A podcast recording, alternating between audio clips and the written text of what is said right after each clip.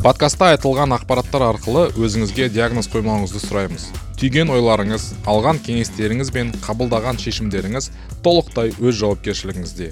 Бұл подкаст сізге қалай дұрыс өмір сүру керектігін үйретпейді және сіздің проблемаларыңызды шешіп бермейді. Ол үшін арнайы мамандардың кеңесіне жүгініңіз. Бұл жай ғана автордың монолог подкасты.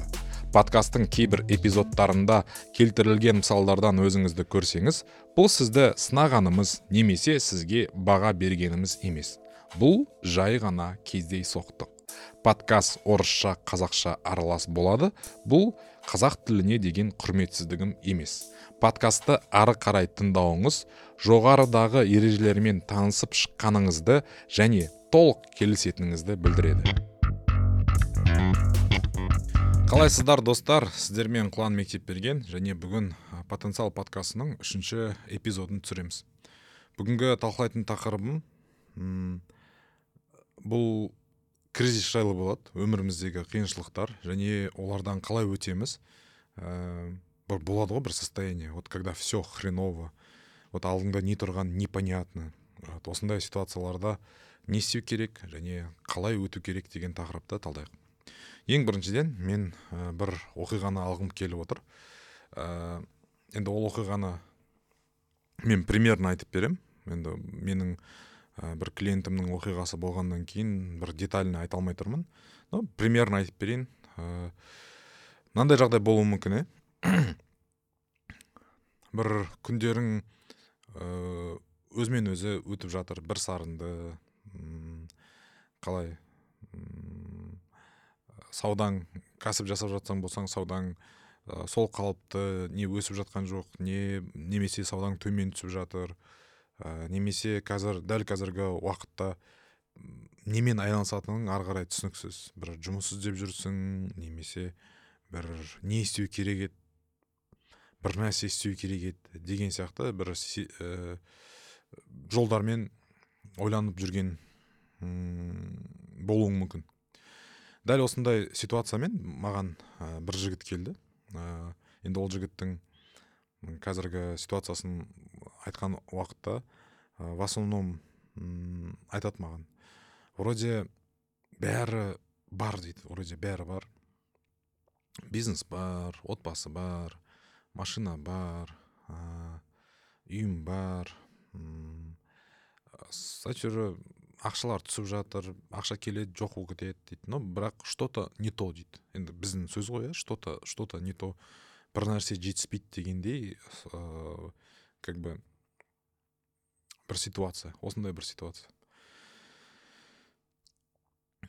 Мен негізі дәл осындай что то не то егерде алдағы уақытта сен не істеріңді түсініксіз ә, бір қиыншылыққа келсең бұл бір кризисный ситуация деп білемін. Бұл кризисный ситуация ә, сені бір шыңдау үшін немесе бір келесі этапқа өткізу үшін келген да. Бірақ өкінішке орай бұл осы біз кризис, кризисный ситуацияларды өмірде бір қабылдамаймыз да. Бір бір қабылдамаймыз вообще. Как бы ну аллаға шүкір әйтеуір қазір болып жатыр ғой деп сол кризистік ситуацияға мүлдем қарамауға тырысамыз. Бірақ кризисный ситуацияға бір қиыншылыққа қарамаған сайын ол э, өзінен өзі жоқ болып кетпейді немесе өзінен өзі ол как бы э, азаймайды. Ол ситуация тура солай солай тұрады. Тура солай тұрады. Мен ойлаймын да вот ә, болады ғой бір ситуация. Вот когда я все по звезде как, ну, все хреново деген уақытта мен ең бірінші қоятын сұрағым действительно бәрі сондай ма шынымен? Бәрі сондай ма? Потому что біз жаман жақсы деп ситуацияға ә, бағаны өзіміз бергенбіз ғой. А сен оны білмейсің ғой жақсы ма жаман ба?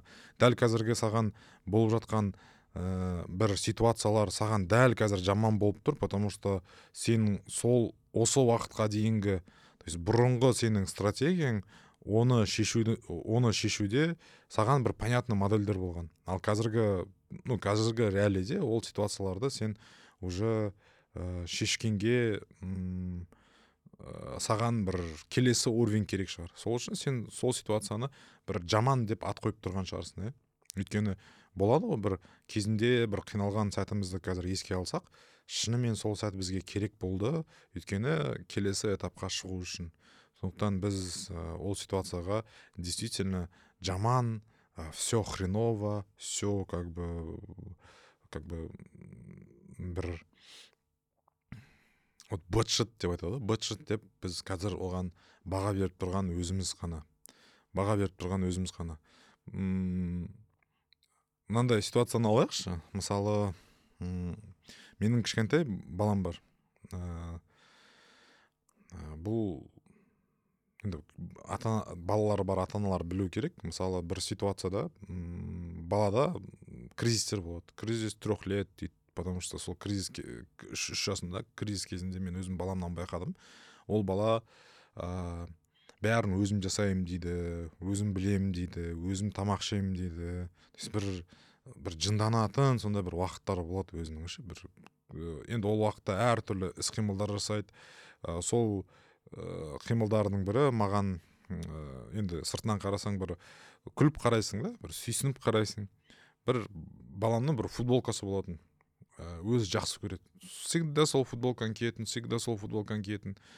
Енді біз барамыз да ә, новый футболка алып келіп береміз да жаңағы балам балама. Новый футболканы кидірейік десек кимейді анау. Енді мен айтады мен ескімен жүре беремін дейді. Сонда біз айтып жатырмық қой енді балама жоқ анау футболкаң уже саған сыймай жатыр болды уже ол ол уже ескі дегендей нәрсені түсіндіргім келеді. Бірақ бала жоқ көнбейді мен ескі футболкамды киемін мен мен осымен ә, жүремін дегендей бір ә, күй, күй танытады да. Кей кезде маған консультацияға келген уақытта мен тура осындай жағдайды көремін. Ә, мен өмірімде кризис болып жатыр. Ол ол деген сөз ә, жаңағы баламның ситуациясына алып, алып келетін болсақ маған қазір жаңа футболка келіп тұр бірақ маған ескі футболкам ұнайды деп тұрады да клиент ше. Маған осы ескі футболкам ұнайды сыймай қалса да ә, жаңағы жыртылып қалса да немесе ескіріп кетсе де мен осы ескі футболкада тұрамын дегендей бір күй танытады. Жаңағы балам сол жаңа футболканы үстіне кидірсең кей кезде шешіп тастап ескі футболкасын киіп алып бір жынданып сондай кездер болатын. Мен ескі футболкасын кигенге мен қарсы емеспін бірақ ол футболка уже ескірді да уже енді шыны керек андай сыймайды даже кей кезде бір тар болып қалады да былай. Енді ә, тура осы сияқты өмірімізде болып жатқан кризисный ситуациялар бұл ә, яғни бізге жаңа футболка келді өмірімізге. Жаңа футболка келді бірақ жаңа футболканы біз қазір кимейміз деп жаңа мен баламша жылап тұрық. И біз соның атын кризис деп атап тұрық та өзіміз.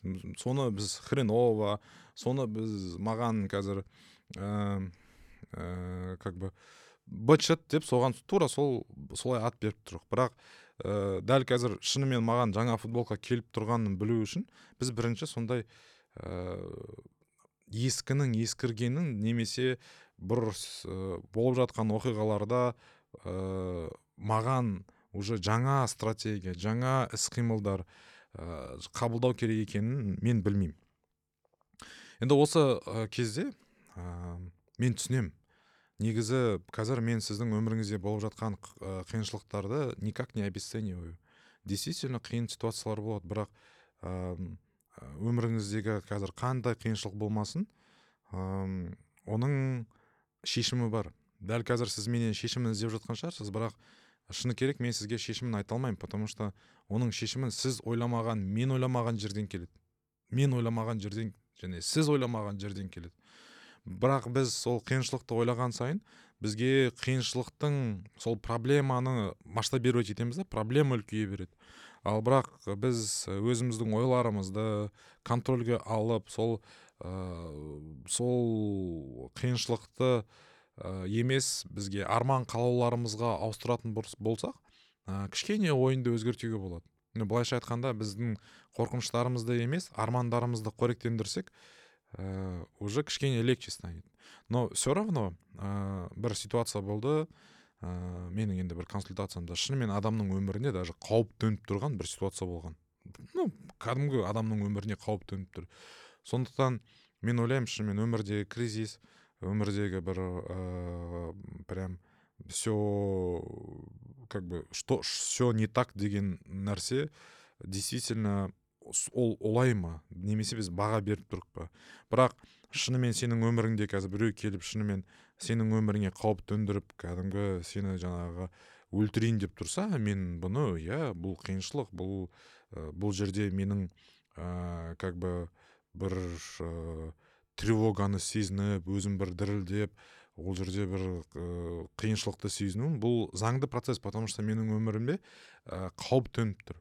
Бірақ қазіргі сіздің өміріңіздегі қиыншылықтардан туындаған тревога бұл мен ойымша нормально потому что мен де қазір сіздерге подкаст жазып отырмын шыны керек басында мен кішкене қобалжыдым өйткені ә, все таки мен бұл іске өте серьезно қараймын. Аудиторияға мен айтып жатқан сөзім дұрыс жетіп жатыр ма деген сияқты менде кішігірім тревога болады. Сол тревоганың арқасында ә, мен ә, жұмыс істеймін мен өзімнің жұмысымды сапалы беруге тырысамын сіздерге. Ә, бұл заңды тревога иә. Кәдімгі бұл табиғи құбылыс. Бұл нормальный тревога деп айтатын едім. Ә, енді сіздердің де сөздеріңізде бар ғой там бала шағаның қамы ғой ә, осылар ә, осыларға жұмыс істеп жатырық немесе өзіміздің болашағымыз үшін жұмыс істеп жатырық деген сияқты бір уайыммен жүру бұл нормально. А бірақ ә, бағанағындай менің әміренің менің балам жаңағы футболкасы жаңа футболка келіп тұрған кезде біздің ол ситуацияны қабылдамауымыз бұл действительно проблема. Бұл действительно проблема.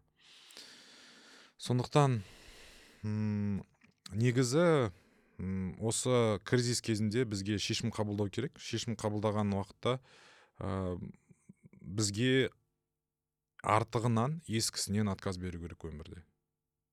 Мысалы қараңызшы дәл қазіргі өміріңізде кризис болып жатыр яғни бұл шешім қабылдайтын кез. Ал біз ол кризисті байқамай шешім қабылдамасақ шешім қабылдамасақ ә, ну легче не станет потому что шешім қабылдамаудың өзі шешім.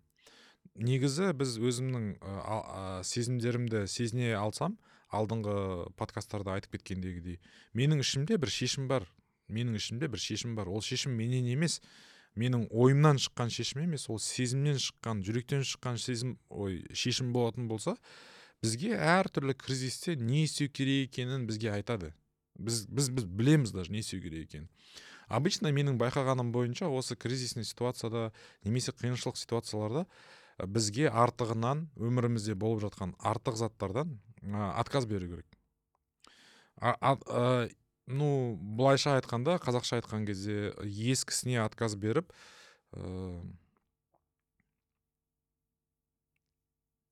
бір шешім қабылдау керек. Мысалы ә, шешім қабылдау деген де сол нәрсе сияқты. Өйткені сен шешім қабылдаған бір ресторанға баратын болсаң саған бір шөлдеп тұрсаң сусын ішу керек болатын болса сен ә, менюді ашсаң сол жерде саған суы да согы да жаңағы чайы да кофесі де жаңағы лимонады да бәрі тұрады. Бірақ сен бәрін іше алмайсың сен біреуін таңдайсың. Яғни сен ә, қалғандарынан отказ беріп тұрсың. Ә, осы кризисный ситуацияда менің балам сияқты жаңағы ескіге жармаспай біздің ә, шешім қабылдауымыз бір жеңіл жібере алуымыз керек. Жеңіл жібере алған кезде бізге уже сенім пайда болады. Ә, ну кей кезде болады ғой иә мысалы қазір дәл қазір. Әміре білмеймін менің жаңағы балам ескі футболкасын ыыы айырылып қалған кезде одан да жақсы футболка келеді деп ойламай тұрған шығар. Шынымен ғой ол білмейді ғой ол ол біліп тұрған жоқ қой ана футболканың жаңа футболка екенін ана футболканың әдемі футболка екенін. Немесе сол осы футболкадан кейін маған одан да әлі мың футболка болатынын әміре негізі біліп тұрған жоқ. Біздің өмірімізде де тура сондай. Дәл қазіргі кризисный ситуацияда болып жатқан жағдайлар немесе ну бір мысалды алайық. Командаңызда бір жақсы ә, как бы жұмысшы бар дейік кетіп қалды. Ә, сен ә, бір кризис болып ә, сен уайымдауың мүмкін. Бірақ оның орнына одан да жақсы адам келуі мүмкін мысалы иә? Өміріңде бір білмеймін тағы да партнерыңнан айырылысып кеттің да ә, саған бір басқа ә, мүмкіндіктер ашылуы мүмкін. Просто мен ойлаймын ә, біздің жаңа келу үшін флешкадағы сияқты бір жаңа нәрсе келу үшін біз орын босату керекпіз флешкадағы сияқты. Орын босату дегеніміз осы өмірдегі біздің ескі заттарымыздан құтылу. Сондықтан ескі заттан құтылған кезде ғана бізге жаңаға орынды босатамыз. Ә, жеңіл жібере алу ә, бір сене алу қабілеттері бізге өте ә, қажет сияқты қатты қажет сияқты. Мысалы уже кей кезде білем бір адам біз бір жұмыс орнына қатты байланып қалады бірақ ана жерде уже все понятно уже сенде ә, действительно өсім жоқ может там ә, барлығы уже сенің бір жаңа деңгейге шыққаныңды қалап тұрған шығар. Бірақ дәл сол уақытта біз мә менде болмай жатыр менде андай болып жатыр мынандай болып жатыр деп кризиске кіріп кетуім ну болады. Менің ойымша біз кризисті өте қатты жақсы көру керекпіз потому что кез келген кризистің артында өсу бар. Енді айтады ғой әрбір қиыншылықтың артында бір жеңілдік бар деп. Ә, негізі табиғи құбылыс табиғи құбылыс. Әрдайым негізі өсу некий бір больмен болады. Табиғи құбылыс. Мен кішкентай кезімде есімде мен ә, бір мынау ә, шат дейді ғой мынау аяқтың несінде ә, жаңағы бел мен аяқтың ортасында бүйтіп бір жер болады мына санға мамама барамын да айтамын мен мама мына жерім ауырып жатыр осы жерім ауырып жатыр десем сол кезде мамам айтқан еді ничего балам сенің бойың өсіп жатыр ғой деп ше. Тура сол сияқты кризисный ситуацияда бізге ә, кризис дегеніміз бұл просто ә, ойынның өзгергені. Сенің бұрынғы ескі инструменттерің сенің бұрынғы ескі ойлауың жұмыс істемейді уже. Саған надо адаптироваться. Қарасаңыздар әрбір ә, кризистің артында бізде өсу болған. Қараңыздар ә, соғыстар болып жатады ә, немесе ә, как бы пандемия да? Бізде 2000 мың қаншашыншы жылы он тоғыз ба жиырмасыншы жыл болды ма? Иә жиырмасыншы жыл болды ма карантин? Жаңағы карантин. Келді ол да ойынның ойынның ережесін сәл өзгертті бизнеске қатысты. Қазір қарасаңыздар бізде ескі инструмент ескі өзіміздің убежденияларымыз қазіргі реалиде бізге өкінішке орай жұмыс істемейді. Тем более қазір қарасаңыздар ең қызық кезде өмір сүріп жатырық. Вроде бәрі бар вроде бәрі бар. Біз қазір айта аламыз біздің мамамыздан папамыздан біз настолько жақсы өмір сүріп жатырық. Бізде там ә, қазір мынау ә, қазір подкасттың өзін там тұрасыздар да әйтеуір бір кнопканы басып тыңдай бересіздер. Ал кезінде осындай нәрселерді білмеймін ғой енді бір ақпарат іздеу үшін ә, там библиотекаға барған ә, немесе іздеген деген сияқты. Бірақ сонда да ә, қазіргі уақытта бәрі оңай болғанымен ә, мне кажется біз сондай заманға бір лайықты ә, сондай заманға бір дес ну способный бола алмай жатқан сияқтымыз да. Мен, менің ойым сондай да.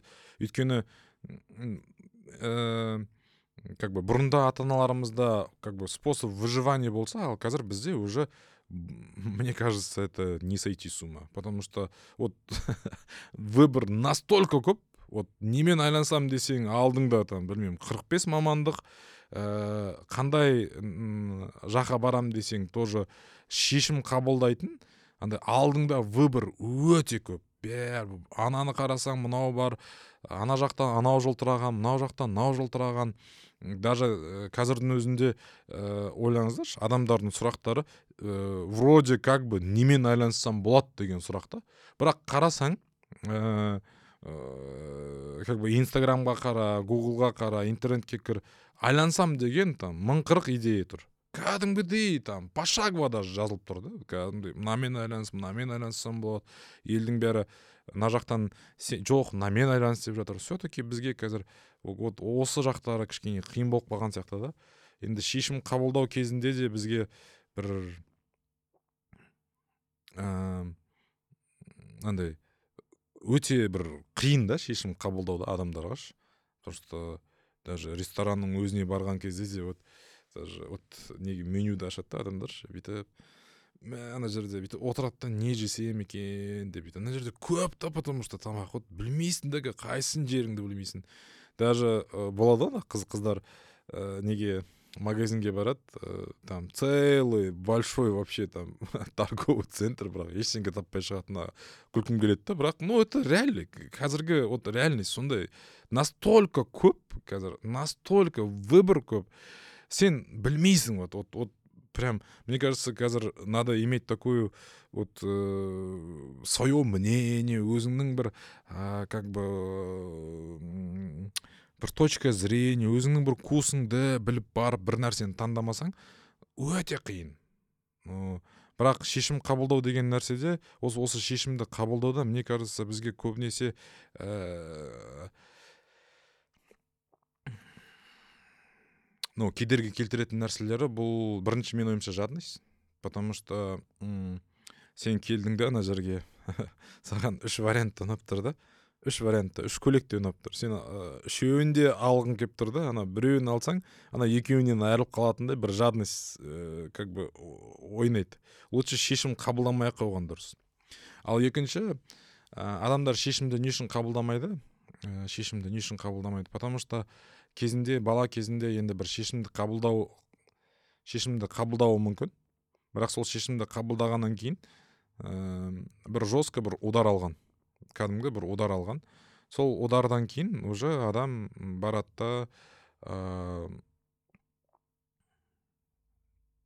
ожог дейді ғой енді ожог иә. Мысалы бір ә, мамамен осындай ә, как бы ойнап көрді бір нәрсемен. Сөйтті да сол сол нәрсені сындырып алды сол нәрсені бүлдіріп алды. Содан кейін мамасы папасы басқалар ұрысуы мүмкін. Содан кейін уже а оказывается шешім қабылдаған опасно екен ғой мен лучше шешім қабылдамай қояйын деп адам шешім қабылдамай қоюы мүмкін. Потому что кезінде бір ожог болған аузы күйген деген сияқты. Окей. Мына нәрсені қазір айтайықшы. Бізге вроде кризисный ситуация кезінде біз шешім қабылдау керек екенін түсіндік. Шешімді м қабылдау үшін ә, бізге артығынан арылу керек екенін түсіндік. Енді мына мәселе бар. Ә, артығынан арылу үшін то есть өміріміздегі бастағы шумнан бастағы мусор ойлардан өміріміздегі артық заттардан арылу үшін ә, бір жібере алу қасиеті керек та кәдімгі ревизия. То есть өмірімізге бір ревизия жасау керек. Бұл ревизия жасау ұм, негізі бір сөзде оңай болып көргенімен бірақ ә, өмірде бір қиын құбылыс.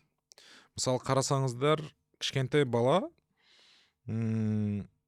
емшектен шығару процесі болсын ә, менің кішкентай балам бар оны біз екі жарым а екі жарым жасында уже басқа комнатаға апарып өзінің бөлек кроватьна жатқызған кезде де ол бала кей кезде басында қайттан келіп біздің жанымызға жатып алатын. То есть қиын да осындай бір сондай шешімдер қиын. Бөлек шығу қиын ә, бір осындай шешімдерді ә, бір шорт кесіп тастау енді бізге обычно бір қиындық туындырып жатады. Мен енді ондай бір шешімдерді сіздер үшін қабылдағым келіп тұрған жоқ. Ол шешімдерді қабылдайтын болсаңыз ондай шешімдерді бір безопасно қабылдау керек. Мен, менің ойымша бізде оған арналған менде ревизия деген бағдарлама бар. Оны алдағы уақытта келсеңіздер ә, жасауға болады. Ә, қараңыздар қазір мысалы мен бір қарапайым ғана енді осы подкаст сіздерге пайдалы болу үшін бір қарапайым ғана бір ә, жаттығуларды немесе бір тапсырмаларды сіздерге ұсынғым келеді. Қазір ойланыңызшы өзіңіздің өміріңізде ә, менің ә, баламдағы әміре сияқты ескі футболка сияқты заттар бар ма өміріңізде иә? Ол заттардан ә, немесе оларды тастау керек жібере алу керек немесе оларды как то можно как бы ә, продать либо что то делать да. Енді бұл нәрселер өмірімізде ескі проекттер ескі адамдар демей ақ қояйыншы. Просто ну болды ә, уже саған басқа этап тұруы мүмкін. Ә, ескі сенің ойларың ә, ескі сенің уже ә, жарамды емес немесе бұлардың бәрін как бы слаб, с благодарностью жіберу керек. Енді лақтырып жіберу емес кәдімгі благодарностью жіберу керек. Потому что бағанағы әміренің үш жасқа дейінгі жаңағы білмеймін ғой енді бір периодта киген футболкасы өзіне ыстық болып тұр ғой кәдімгі. Ә, ол оны қазір жібермесе значит новый футболканы да қабылдай алмайды. Ә, осы нәрсені бастау үшін осы ревизияны бастау бір қарапайым ғана упражнениялар маған өзіме қатты көмектеседі. Бұл ә, өзіміздің қазіргі отырған социальный сеттен бастайықшы. Социальный сеть немесе өзіміздің соткамыздан бастайық. Өзіміздің бірінші давайте ә, телефонымыздан бастайық компьютерімізден бастайық. Ә, бұрында ә, шын, айтқан кезде мен бұрында андай болатын. Ә, соткама телеф, компьютеріме болсын менде папкалар көп етін. Папкалар көп оның ішінде бір фильмдер тұрады оның ішінде бір музыкалар тұрады оның ішінде бір электронды кітаптар оқисың ба оқымайсың ба разница жоқ. Мыңдаған картинкалар аналар мыналар көп тұратын барлығы. И былайша айтқанда бұлар саған қатты әсер етпеуі де мүмкін бірақ қазір шыны керек менің компьютерімде бір ақ папка бар. Шын айтамын бір ақ папка бар менің компьютерімде. И то оның өзі бір бір ә, бір андай бір бұрынғы бір ә, керек бір файлдарым еді? Соларды бір керек болып қалады ау деп сақтап қалғанмын қалғандарының барлығында мен всегда удалить етіп жүремін. Вот даже менің почтам пустой. Вот всегда пустой менің почта мен қазір бүгін ә, андай келген сообщенияларды керегін алып керегін удалить етіп жүретін адаммын да. Тура сол сияқты айфонның өздеріңіздің қазір фотоларыңызды қараңыздар. Қанша фото бар қанша видео бар. Қарасаңыздар енді олар жұмысыңызға байланысты болмаса мен өткенде бір досымдікін көріп таң қалдым. он жеті мың фотосы бар. он жеті мың фотосы бар. Мен айтамын не істейсің оның бәрін? Е мен түсіре бересің керек болып қалады ғой осындай ғой осындай ғой деп. Ә, енді до того біздің өмірімізде қазір ә, жаңағы выбор сияқты выбор ә, жаңағы вариант көп и притом еще мусор көп өмірімізде. И сен ол мусорлар тек қана ол әшейін өмірдегі мусорлар емес қой. Сенің компьютерің таза болса соткаңда ә, тоже таза болса иә барлығы өз ойыңды бөлмейтіндей таза болатын болса сенің ойың да сонымен бірге тазара береді иә. Ә, кей кезде ә, енді шыны керек андай нәрселерді білемін да бір адамның үйіне барасың артық керек емес зат көп короче коробка коробка білмеймін ана жерде бір нәрсені үйіп тастаған керек болып қалады керек болып қалады анау керек мынау керек деп. Мен ең жек көретін нәрселерім осы нәрселер. Мен үйге де барсам мен лақтырып жүремін любой нәрсені. Ше мынау керек па деп. Керек емес. Керек емес болды лақтырамыз. Керек емес лақтырамыз деп. Мен сондай адаммын да өзім. Андай бір ескі нәрселерді бір ә, лақтырып жүретін адаммын сол сияқты осындай бір ревизиядан бастасаңыздар өздеріңіздің өмірлеріңізде. Ә, мне кажется ну ә, бұның өзі уже артық ойдан құтылуға бір әсер ететін сияқты. Ә, енді бір қорытындылай келе мына нәрсені айтқым келеді. Қараңыздар кез келген өмірімізде болып жатқан кризис бұл сенің келесі этапқа шығуыңа деген мүмкіндік қана. Не более того потому что кризисті кризис ойбай бәрі бітті деп қарап отыра беретін болсаң ну мало что изменится. Екінші кризис кезінде бізге шешім қабылдау керек. Шешім қабылдау үшін бізге артығынан отказ беру керек. Артығынан отказ беру керек. Ең дұрыс шешім бұл сіздің басыңыздан емес сіздің сезімдеріңізден шыққан шешімдер болады. Сондықтан ә, сезімдерді қалай айырылу үшін ой сезімдерді қалай сезіне алу үшін біздің алдыңғы подкасттарды тыңдасаңыздар да болады. Содан кейін ол шешімдерден шешімдеріңіз обычно негізі ревизияға алып келеді. Ревизияға алып келеді. Өміріңіздегі тотальный бір ревизияға алып келеді. Дәл қазір осы подкастты тыңдап алып күйеуіңізден ажырасып кетіп әйеліңізден ажырасып кетіп жүрмеңіз. Ол, ол ондай нәрсені айтып жатқан жоқпын. И тағы да барып алып там бір нәрсені жауып тастап резко жауып тастап бір импульсивный действие жасаудың қажеті емес. Хотя бы қазір өзіңіздің соткаңыз ә, как бы компьютеріңіз ескі керек емес киімдеріңіз ә, үйіңіздегі как бы хотя бы комнатаңызды тазалаңызшы хотя бы комнатаңызды. Вот комнатаңызда тап таза болатын болса да керек емес заттар бар ә, солай. Мен мен білем да вот біздің адамның өміріне көп нәрсе керек емес бірақ ә, қазіргі кездегі маркетинг қазіргі кездегі енді ә, жылтыраған нәрселердің барлығы бізге навязывает что мына нәрсе керек саған ана нәрсе керек деп былай қарап келсек біздің адамның өмірінен көп нәрсе керек емес. Ә, принципе ә, осы. М, келесі жолы ә, келесі подкасттарда менің айтқым келіп жатқан тақырыптардың бірі бұл осы артық ойлардан бастағы шумдардан қалай құтыламыз? Ә, мен ә, келесі аптаның подкастын соған арнаймын. Ә, сіздер де подкастты көріп жатсаңыздар маған кері пікірлеріңізді қалдырсаңыздар қуанып қалатын едім. Ә, бүгінгі эпизодта менімен болғандарыңызға рахмет. Бар болыңыздар бай болыңыздар.